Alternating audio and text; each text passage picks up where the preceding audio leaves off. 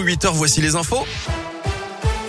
Et c'est avec Colin Cotte. Bonjour Colin. Bonjour Guillaume, bonjour à tous. À la une de l'actualité aujourd'hui, un verdict attendu dans la soirée ce lundi au procès de Mamadou Diallo devant les assises de Bourg-en-Bresse. Cet homme d'une trentaine d'années jugé depuis la semaine dernière pour la mort tragique de Catherine Burgot, une postière de 41 ans tuée en 2008 dans son agence postale à Montréal-Lacluse. L'ex-espoir du cinéma français, l'acteur Gérald Thomasin avait été un temps le principal suspect dans ce dossier avant de disparaître mystérieusement à l'été 2019, puis d'être hors de cause par la justice il y a quelques mois.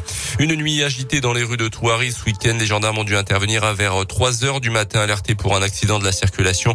À leur arrivée, ils ont découvert un véhicule sur le toit. D'après le progrès, il devait rouler à très vive allure lorsque son conducteur a dû en perdre le contrôle. Il est allé percuter une autre voiture stationnée sur cette rue et a poursuivi sa course avant de se retourner. À l'arrivée des policiers, le propriétaire du véhicule avait disparu. Dans l'actu également, le retour possible du Covid-19 avec une nouvelle vague en Chine. 13 000 cas en une, journée dans le secteur de Shanghai. C'est du jamais vu depuis la première vague il y a deux ans. Les autorités locales annoncent qu'il s'agit d'un nouveau sous-variant d'Omicron.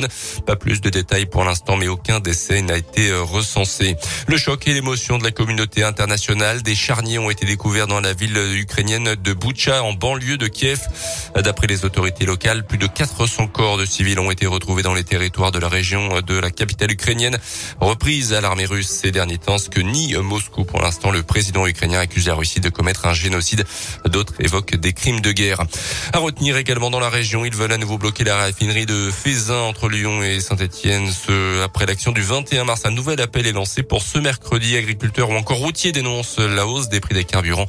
Le rassemblement devrait donc débuter dès 4 heures du matin après-demain. En rugby, un derby sous la neige vendredi en Pro D2 avec une victoire finale 31 à 21 de Yona face à l'USB à Charles Maton. Succès difficile des locaux car les Burgiens, après avoir ouvert le score, n'ont pas abdiqué.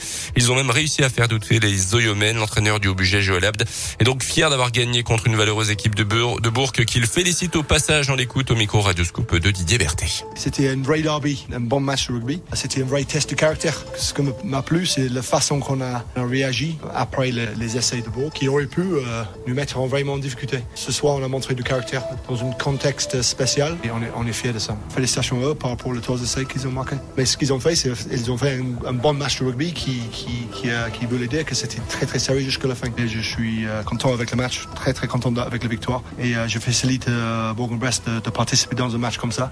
Et on a, le respect pour eux complet. Donc j'espère que ça finit bien pour eux d'ici la fin de saison. Actuellement troisième de Pro D2, Iona se déplacera ce jeudi à Béziers alors que l'USB relégable se déplacera vendredi soir pour un match de nouveau très compliqué à Bayonne cette fois-ci.